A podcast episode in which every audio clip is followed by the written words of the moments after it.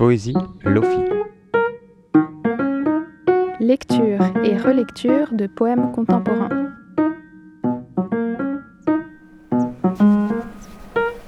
Bienvenue dans ce podcast qui vous balade dans des poèmes pour vous faire découvrir des textes contemporains.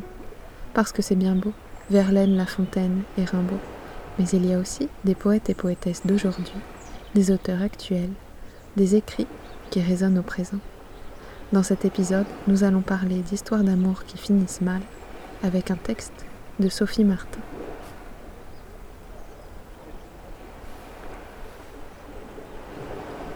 La rupture sans peine. Quel salaud, quel salaud. Elle pleure et fume. La cigarette, c'est délicieux avec l'angine au début de novembre. Salaud et impuissant. Ne pas cracher l'injure, il dirait froidement qu'elle est blessée pour la lui dire tard, et il aurait raison, quoiqu'elle un peu aussi. Ne pas manger non plus, attendre le moment où la faim aura fait son trou, et dedans un feu transparent, la faim, énergie pure. Un peu de café dans les veines, ça fait tenir, voilà, comme du béton armé, et un effort pour la couleur. Elle pince les lèvres, pense qu'elle a trop souri, ou pas assez, quand il en était temps. Travaille beaucoup. Ne reste pas trop tard, lui dit sa directrice en partant. S'applique à des pages de prose administrative, claires, exactes et concises. Se prose de graves questions. Donc, ou par conséquent, nous avons ou il a été décidé. Pouvoir personnel et manipulation des torts égaux Quand ils furent assis, en face l'un de l'autre, et qu'il lui dit en tout sautant Nous devrions nous arrêter. Ou Il faudrait nous arrêter? Elle a souri doucement. Un chef-d'œuvre. Son regard suit une pente légère qui frôle son épaule droite à lui, descente à cinq degrés, comme le chagrin est lent. Elle ne dit rien. Elle n'a jamais bien su parler. Il y a une grande lâcheté à ne pas se défendre. Où était-ce? N'importe. C'est entendu, mais se défendre contre une fuite Immobile, au fait. Eh bien, que fais-tu encore là? lui demande-t-elle. Puis elle regarde son dos rapetissé. Quel salaud Quel salaud Elle pleure et fume. La cigarette, c'est délicieux avec l'angine, au début de novembre.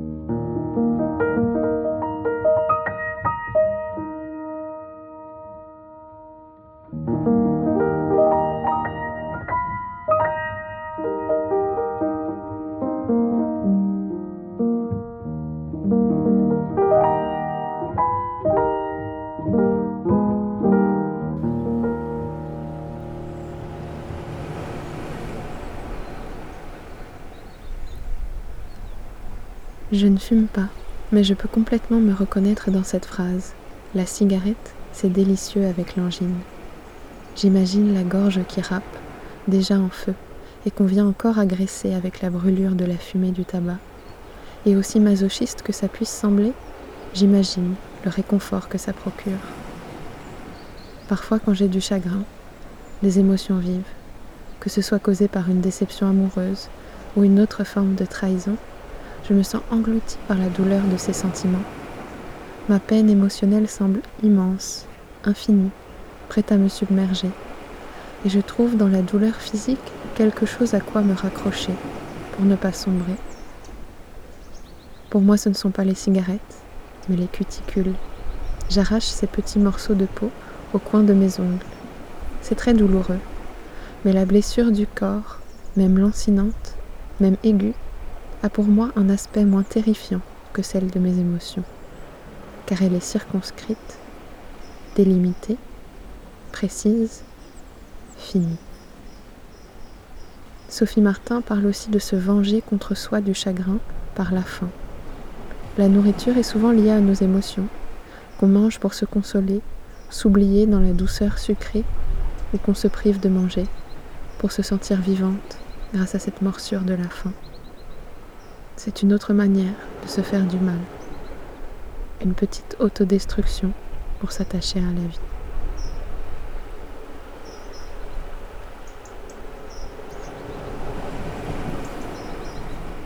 Son titre l'indique bien, c'est un poème de rupture. Et comme souvent dans un tel moment, la narratrice cherche à revenir dans le temps, rembobiner la pellicule pour comprendre comment elle en est arrivée à ce dénouement. Elle a trop souri, ou pas assez.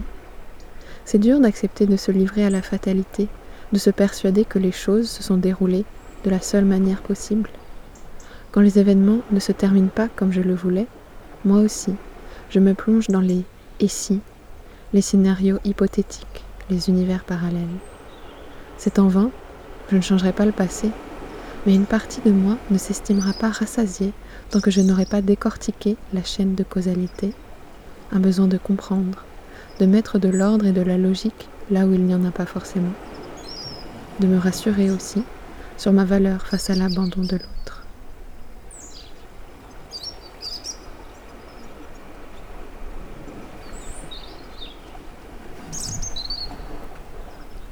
C'est un poème qui se veut guide, mode d'emploi. Son titre rappelle les manuels de langue, le hollandais sans peine. Mais ici, la poétesse nous apprend comment rompre, ou plutôt se faire larguer. Elle conseille d'abord de ne pas injurier, du moins pas en face, celui qui vous quitte. Ensuite, de ne pas manger, se sustenter seulement de café, et de trouver refuge dans le travail. Des conseils qu'elle s'applique à elle-même, sans grande efficacité. Autant le sentiment amoureux produit l'infatuation, qui fait que tout nous ramène à l'être aimé, autant la rupture, quand elle est récente, peut produire une forme d'obsession, où tout nous ramène au fait qu'on vient d'être quitté. Ainsi, les tournures de phrases des documents administratifs de son travail la renvoient à celles choisies par son ex au moment de rompre. Elle lit, dans le choix de ses mots, des mauvaises intentions dissimulées. Est-ce de la diplomatie ou de l'hypocrisie Qu'ils disent nous quand il a pris la décision seul? Qu'ils disent il faut pour se décharger de sa responsabilité, comme s'il ne faisait qu'obéir à un impératif extérieur. Il y a une ligne que je ne sais pas comment interpréter dans cette strophe. Après avoir apporté les paroles de son ex, elle écrit Elle a souri doucement puis entre parenthèses, un chef-d'œuvre. Cette dernière ligne me fait douter. Je la lis à la fois comme une remarque ironique sur le discours de rupture. Elle se moque de sa manière d'avoir orchestré ses paroles pour annoncer que leur relation était finie. Ou bien le chef-d'œuvre, c'est son propre sourire. Elle se félicite d'avoir réussi à garder la face devant lui, à continuer à sourire, malgré ce qu'il lui annonce. La rupture est un exercice difficile, tant pour la personne qui l'annonce que pour celle qui la reçoit. Ça me rappelle la formule, complètement éculée, presque comique tant elle a été utilisée. C'est pas toi, c'est moi. Ou cette proposition, le plus souvent fausse. On peut rester amis. Des propositions qui, je pense, me feraient exploser de colère si je devais les écouter. Et pourtant je comprends bien que celle ou celui qui les prononce a de bonnes intentions essaye sincèrement de dire Tu n'as rien à te reprocher, tu es une personne pleine de qualités. C'est moi qui ne suis pas épanouie dans ce couple. Dans certaines situations difficiles, les mots nous manquent. On n'a à notre disposition que des tournures standards qui n'ont que peu de poids, malgré toute la sincérité qu'on essaye d'y mettre. Par exemple, quand quelqu'un ou quelqu'une qu'on connaît et qu'on aime vit le décès d'un de ses proches, on n'a rien de mieux à lui dire que je suis désolée pour ta perte. Je te présente mes condoléances.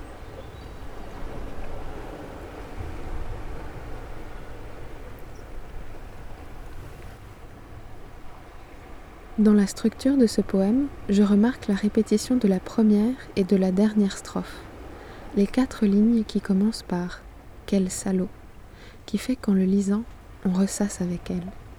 Avec cette répétition, elle suggère sa manière de penser juste après une rupture, avec les pensées qui tournent en rond, qui en reviennent toujours au même point.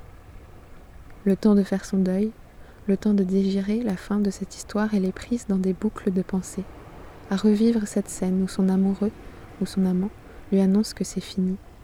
Et les pensées à essayer d'analyser pourquoi, qu'est-ce qui a fait que ça s'est mal terminé? Je ressens de l'empathie pour la narratrice tout au long du poème, et tout particulièrement au vers Elle ne dit rien, elle n'a jamais bien su parler. Le comble pour celle qui manie les mots, les agences avec talent, avec art pour écrire de la poésie, que de n'être pas capable d'utiliser les mots pour parler. Je la comprends. Je vis le même problème. Je suis capable d'écrire des textes aux idées qui se tiennent, bien agencés, qui se suivent avec fluidité, sur le papier, je m'exprime avec aisance. Mais sans l'intermédiaire de l'écrit, dans la spontanéité, je perds tous mes moyens. Dans les discussions, je n'arrive que mal à exprimer mon point de vue. Dans les disputes, je ne sais pas quoi dire. Et c'est avec l'esprit d'escalier que j'y pense ensuite, quand il est trop tard, à la réplique mordante qui aurait fait mouche.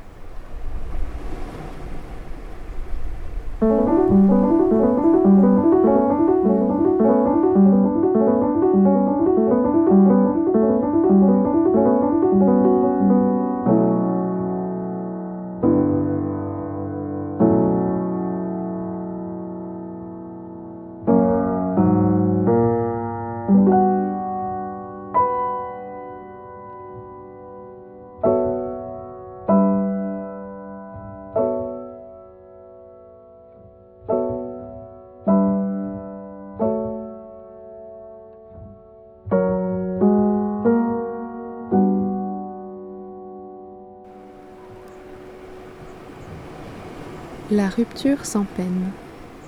Quel salaud, quel salaud. Elle pleure et fume. La cigarette, c'est délicieux avec l'angine au début de novembre. Salaud et impuissant. Ne pas cracher l'injure. Il dirait froidement qu'elle est blessée pour la lui dire tard, et il aurait raison, quoiqu'elle un peu aussi. Ne pas manger non plus. Attendre le moment où la faim aura fait son trou.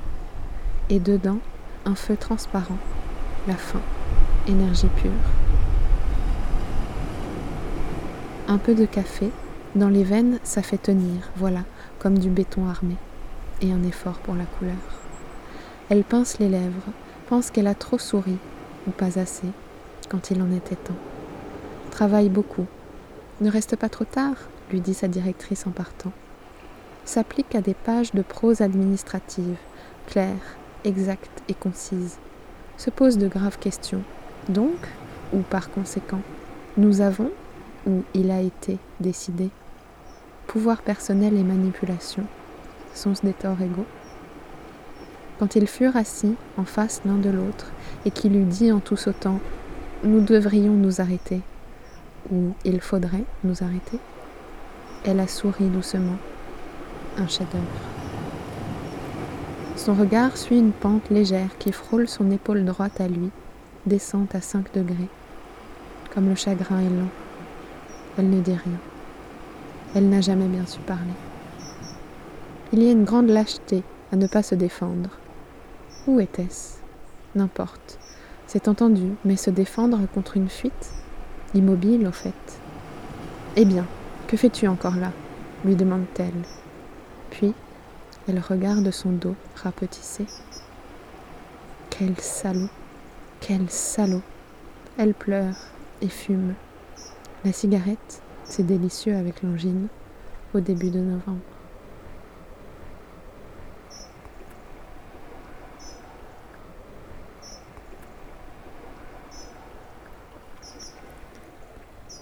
Je tiens à saluer le remarquable Padraig Otuma et les studios On Being qui produisent le podcast Poetry Unbound.